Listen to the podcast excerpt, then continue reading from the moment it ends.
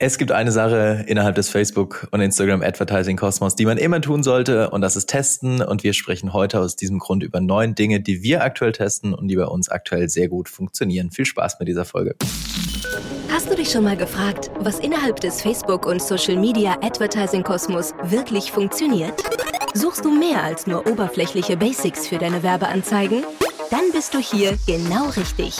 Im Adventure.de Podcast zeigen wir dir erprobte Hands-on-Tipps, die wirklich funktionieren und nachhaltige Strategien, mit denen du deine Kampagnen aufs nächste Level heben kannst. Los geht's! Schönen guten Tag, Sebastian. Hey Flo, moin. Herzlich willkommen, Folge 20 des Podcasts. Wir ähm, wollen heute so ein bisschen, ja, so ein paar Dinge, ähm, ja, über so ein paar Dinge sprechen, die wir aktuell testen in verschiedensten Werbekonten und für den wir sehen, dass die ähm, aktuell sehr, sehr gut funktionieren. Und da einfach mal eine ja etwas kürzere Episode, vielleicht, mhm. wenn wir mhm. das schaffen, dazu ähm, jetzt aufnehmen. We will see. Lass uns doch direkt, lass uns doch direkt einsteigen in das Thema. Wir haben die zwei Themenblöcke, also die Tests, die Dinge, die du jetzt testen solltest, in zwei Bereiche, sage ich mal, unterteilt. Einmal in Creatives und einmal in Audiences Targeting und so ein bisschen Bidding. Ähm, ich würde jetzt mal direkt den Einstieg machen und über das mhm. Thema Creatives sprechen. Eine Sache, die ich ähm, auf jeden Fall aktuell testen würde, wenn es ums Thema Creative geht.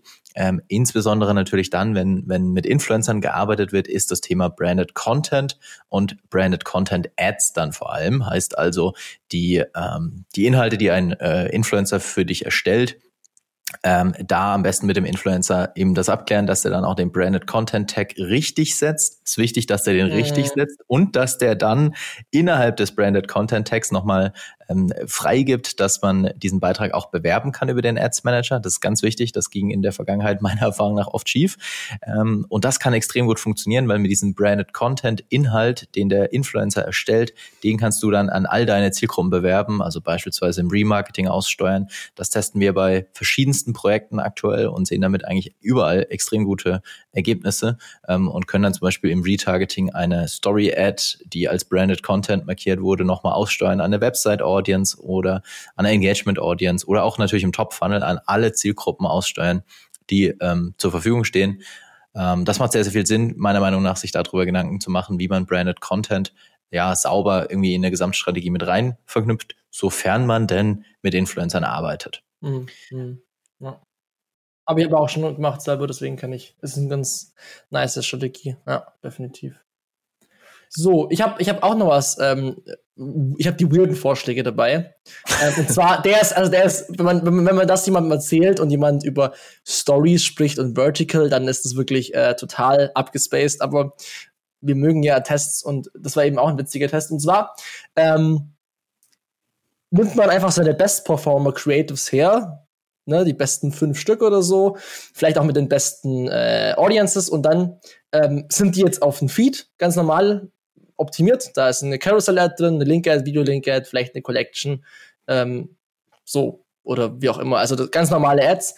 Und dann ähm, wähle ich bei den Placements einfach Stories Only aus. ohne die, ohne Asset Customization. Also wirklich ohne jetzt da spezifische Story Creatives zu machen. Das ist natürlich jetzt nicht, also man sollte das, denke ich, erst machen, wenn man mal Stories dediziert getestet hat, die auf 9 zu 16 gemacht wurden. Und wenn man jetzt da zum Beispiel sieht, dass die jetzt nicht so laufen, dann würde ich wirklich mal probieren, diese automatisch generierten Stories einfach mal zu testen im Top-Funnel dediziert, weil ich habe jetzt auch schon öfters gesehen, dass Instagram Stories einfach nicht den Spend bekommt, den es meiner Meinung nach bekommen sollte, dass einfach der Feed immer noch den meisten Spend abbekommt. Und so kann man halt zumindest eine Instagram Stories oder normale Stories äh, Delivery forcieren und das kann durchaus funktionieren. Also ja, auf jeden Fall. Ich glaube tatsächlich, das sieht zwar scheiße aus auf gut Deutsch, aber ähm, am Ende hat das halt den ganz großen Vorteil, dass du da Textelemente noch drumrum hast. Ja. Und das vergessen wahnsinnig viele bei Story Ads. Ja. Die erstellen ja. eine Story Ad oder schneiden im Werbeanzeigenmanager ein, ein quadratisches Bild zu für Stories. Da ist aber nie ein Textelement drauf dann. Äh, und dann äh, siehst du das und es ist dann einfach ein schönes Bild von einem Mensch, der einen Kaffee trinkt oder so. Ja. Ohne ja, Text, ohne auch Kontext. Gesehen. Ja, ja, Keiner versteht, um was es geht. Das, das, liebe Leute, das kann ja nicht funktionieren in Stories. Deswegen dieser, dieser Random-Test mit Feed Creatives einfach mal dann ganz bewusst nur in Stories auszuliefern. auf jeden Fall eine Sache, die man mal testen sollte, wenn man CI-mäßig damit natürlich Ja, sollte man schon mal davon noch testen. Okay, noch eine Sache, die man testen sollte, das geht so ein bisschen in die Richtung Branded Content, ähm, also mit einer ähnlichen ja, mit einem ähnlichen Denk, mit einer ähnlichen Denkweise drauf. Ähm, bei Branded Content habe ich auch den Vorteil, dass ich jemand Drittes noch mit ins Boot hole, der meine Geschichte sozusagen erzählt, also in dem Fall der Influencer. Wenn ich jetzt keinen Influencer habe, dann kann ich diese dritte Person vielleicht auch selbst sein, indem ich vielleicht eine themenspezifische, sagen wir mal, Passion-Page auf Facebook erstelle und auf Instagram oder eine Themen-Facebook-Seite zu bestimmten Themen erstelle. Und äh, das funktioniert ganz gut irgendwie im Bereich Health, Fitness ähm, und so weiter und so fort. Und dann mhm. gibt es eine Facebook-Seite, die allgemein zum Thema Gesundheit, Ernährung etc. aufgebaut ist und so dann auch heißt. Und dann wird im Namen dieser Facebook-Seite halt mal eine Ad ausgesteuert. Es geht ein bisschen in Branded Content in die Richtung. Ähm, das kann man auf jeden Fall auch mal testen und dann seine eigenen Ads nicht über die eigene Facebook-Seite, sondern vielleicht über die Seite, über eine dritte Seite sozusagen aussteuern. Mhm. Kann man mal testen. Ja, auf jeden Fall. Also ich kann mir das auch vorstellen in Kombination mit einem Blog oder so. Das haben wir zum Beispiel auch schon getestet, dass du einfach einen Blog hast, der auch von derselben Themenseite ist und da ist dann der Pixel drauf und dann hast du irgendwie Retargeting-Potenzial und so. Also da kann man, denke ich, auch einiges machen, ja. Ja. Genau. Was man, was so ein bisschen anknüpft, vielleicht, ich mache da gleich nochmal weiter mhm. zum Thema Creatives, was so ein bisschen anknüpft, ähm, das wäre dann Punkt Nummer vier, an das, was du vorhin gesagt hast, ähm, zum Thema Stories, die ähm, ja äh, irgendwie nicht ganz optimal aussehen, wenn Bilder automatisch zugeschnitten werden, ähm, ist tatsächlich eine Sache, die ich auch ganz oft festgestellt habe. Ich bin aber immer noch ein ganz großer Freund von Asset Customization, heißt also diese Anpassung des Creatives für Feed und für Stories. Und mhm. da gab es jetzt in den letzten Wochen halt ein extrem geiles Update, wie ich finde. Denn mittlerweile kann man im Feed ein statisches Creative, also ein Image am Ende nutzen und für Stories quasi den Medienbruch durchführen und in Stories dann ein Video nutzen. Das heißt, man hat dann in einer Ad wie, ähm, ein Video für Stories und ein ähm, statisches Creative für Feed ähm, was meiner Meinung nach sehr viel Sinn macht, in Stories mit ähm, Bewegtbild zu arbeiten. Da würde mhm. ich fast pauschal, fast pauschal mich hinreisen lassen und sagen, ich würde sagen, dass ein animiertes Creative in Stories in den allermeisten Fällen besser funktioniert. Ja. You got a test. Aber ähm, würde ich, würde ich fast, fast so unterschreiben, denn am Ende kriegt natürlich ein animiertes Creative mehr Anzeigedauer in Stories. Ähm, und äh, deswegen würde ich das auf jeden Fall empfehlen zu testen, dass man für Feed mal ein statisches Creative nutzt und für Stories ein animiertes Creative oder ein Video nutzt innerhalb von einer Werbeanzeige über Asset Customization eben. Was man da jetzt ja mittlerweile auch machen kann, sofern es ausgerollt wurde in dem jeweiligen Werbekonto, man kann für Feeds und für Stories quasi ähm, für alle Feed Placements und für alle Story Placements aufs Mal dann ein Bild oder ein Video hochladen. Man muss nicht mehr jedes einzelne Story Placement auswählen. Da gab es ja in den letzten ah, paar Tagen ein kleines Update dazu. Ja, da gab's den. Das ah. ist relativ frisch, noch nicht in jedem Werbekonto. Das hilft dann natürlich. Ähm, genau. Das heißt also, mein Tipp 4, äh, Asset Customization nutzen, für Feed mal ein statisches und für Stories ein Video nutzen. Und vielleicht noch ein Tipp, wenn ihr Stories animiert, dann würde ich immer dafür sorgen, dass in irgendeiner Art und Weise der Swipe-Up animiert wird, ähm, damit die Leute auch checken, dass man da draufklicken kann. Das wäre vielleicht so ein kleiner Bonustipp in Tipp mhm. Nummer 4. Beim Policy-Thema ist es immer ein bisschen schwierig ne, mit der Animation des Swipe-Up-Funktion. Ich glaube, wenn du dann zu starken äh, Swipe-Up hinterlegst, dann, ne? Also ich finde, was ich ganz geil finde, ist so ein pulsierendes äh, Kreissymbol so unten genau. dran. Das, das, das, das funktioniert meistens, geht auch durch bei der Policy. Also. Genau, so ein pulsierendes ja. Kreissymbol, vielleicht ein kleiner Pfeil, der nach oben geht, oder diese, dieser Bounce-Effekt, den man erstellen ja. kann. Das heißt, dass, mhm. dass sozusagen die Story ganz leicht nach oben geht und schon unten drunter so ein kleiner Peak, Sneak Peek ist, von dessen, mhm. was auf der Landingpage erscheint. Das kann man mhm. mit Mojo, mit der App Mojo relativ easy peasy erstellen. Also das sind im Endeffekt dann mhm. drei Klicks, dann hast du das. Ähm, am Ende würde ich halt versuchen, in irgendeiner Art und Weise den Leuten klarzumachen, dass man da draufklicken kann. Mhm. Ja, ja, absolut, absolut. Okay, also Ding, Ding Nummer vier war dann entsprechend Asset Customization. Mhm. Ähm, ich würde an der Stelle einfach nochmal einmal weitermachen ähm, und dann darfst du ein bisschen was zu den Audiences noch, noch äh, äh mhm. erzählen, weil ähm, Punkt Nummer fünf, äh, Thema Nummer fünf, was ähm, ja, was aktuell auch mein, ähm, meiner Erfahrung nach sehr, sehr gut funktioniert, sind Instagram Story Ads mit Umfragen im Loyalty-Bereich. Also, dass ich quasi an, an, an, an Käufer, an Kunden ähm, eine Instagram Story Ad mit Umfrage ähm, aussteuere, um die vielleicht zu einem Wiederkauf zu animieren oder um auch so ein bisschen Marktforschung zu betreiben. Ähm, genau das haben wir nämlich jetzt auch äh, quasi so umgesetzt bei einem Projekt. Da haben wir quasi Marktforschung betrieben, mehr oder weniger, und haben die Leute gefragt, was, welche Farbe gefällt dir besser von dem Produkt? Ähm, haben dann, wir waren eigentlich initial der Meinung, dass das in dem Fall ein rotes Produkt besser funktioniert, hatten entsprechend die ganzen Creatives auch im Top-Funnel in rot gestaltet. Und dann hat aber diese Umfrage gezeigt, dass bei den Käufern wohl auch das Blaue ganz gut ankam. Was dazu geführt hat, dass wir einfach auch im Top-Funnel neue Creatives äh, äh, gelauncht haben, die halt auch das, das blaue Produkt entsprechend in dem Fall bewerben. So, und das, das kann man, glaube ich, ganz cool nutzen. Ähm, also so eine Art entweder Marktforschung oder so ein bisschen Upselling über Instagram. Ähm, Story Ads mit Umfragen im Loyalty-Bereich, das wäre Punkt Nummer fünf. Mhm. Mhm. Ja, nice. Ähm, ich habe da vor kurzem auch ein bisschen über das Thema Brandlift-Studie nachgedacht. Das läuft jetzt bei uns auch in einem Konto mit einer ähnlichen Geschichte. Ne? Was ich da aber ganz geil finde, wenn man halt noch ein bisschen spezifische so Umfragen machen kann, weil gerade sowas halt mega super Insights sind ne, für alles, was man dann im Top-Funnel oder so macht. Also nice Geschichte. Ähm, genau, zum Thema Audiences, zu dem Themenbereich, da gibt's auch ein paar ähm, interessante Möglichkeiten, die man jetzt testen kann. Ähm, und vor allem so das Ding Lookalike Audiences ähm, auf Source Audiences, die man in der Regel einfach nicht so oft macht. Also ich meine, jeder macht eine Purchase Lookalike, mal ganz grob gesagt. Value-Based Lookalikes haben sich, glaube ich, jetzt auch, ich weiß nicht, wie weit die sich durchgesetzt haben. Ich mache es auf jeden Fall in jedem Konto. Ich denke, bei dir auch genauso, Flo, und bei vielen Kollegen auch. Dementsprechend, was sind noch so andere Daten, äh, so eine andere Datenbasis, die man nutzen kann. Und beispielsweise sind so Top 25% Webseitenbesucher, verbrachte Zeit, Lookalike Audience-Möglichkeiten, die ganz gut funktionieren. Oder was ich zum Beispiel auch nutze, sind irgendwelche ähm, Frequency, Frequencies bei den Events. Add to Card Event dreimal ausgelöst, Lookalike Audience davon. Oder ähm, ich habe zum Beispiel bei vielen von meinen Clients auch äh, Custom Events drin, wie zum Beispiel die Delayed Events, ne, dass die über eine lange Verweildauer auf der Seite haben. Da kann man dann irgendwie ein Delayed 60 machen, wenn die 60 Sekunden auf der Seite waren und baut sich davon nochmal eine Lookalike oder bestimmte Parameter. Also da kann man ja sehr, sehr kreativ sein. Die Frage ist natürlich immer, ne, steht der Aufwand von den neuen Audiences, die man jetzt da baut, im Verhältnis zu dem, was rauskommt. Aber bei den Tests hat es bei mir jetzt eigentlich immer ganz gut funktioniert, mal irgendwas Neues reinzubringen. Die Overlaps sind natürlich trotzdem irgendwie da. So, also man wird natürlich immer irgendwie einen gewissen Overlap haben bei den Lookalikes, aber das sind so Sachen, die äh, meiner Meinung nach ganz, ganz gut funktionieren. Ergänzend dazu vielleicht eine ja. Sache, wenn man so drüber nachdenkt, ähm, dass, äh, also angenommen, du würdest jetzt eine ähm, 60 Tage oder 90-tägige Purchase-basierte Lookalike Audience erstellen. Also du hast eine Website, Custom Audience, das sammelt alle Käufer 90 Tage lang und würdest davon Lookalikes erstellen, dann wären da jetzt auch quasi die ganzen Käufer von Weihnachten drin.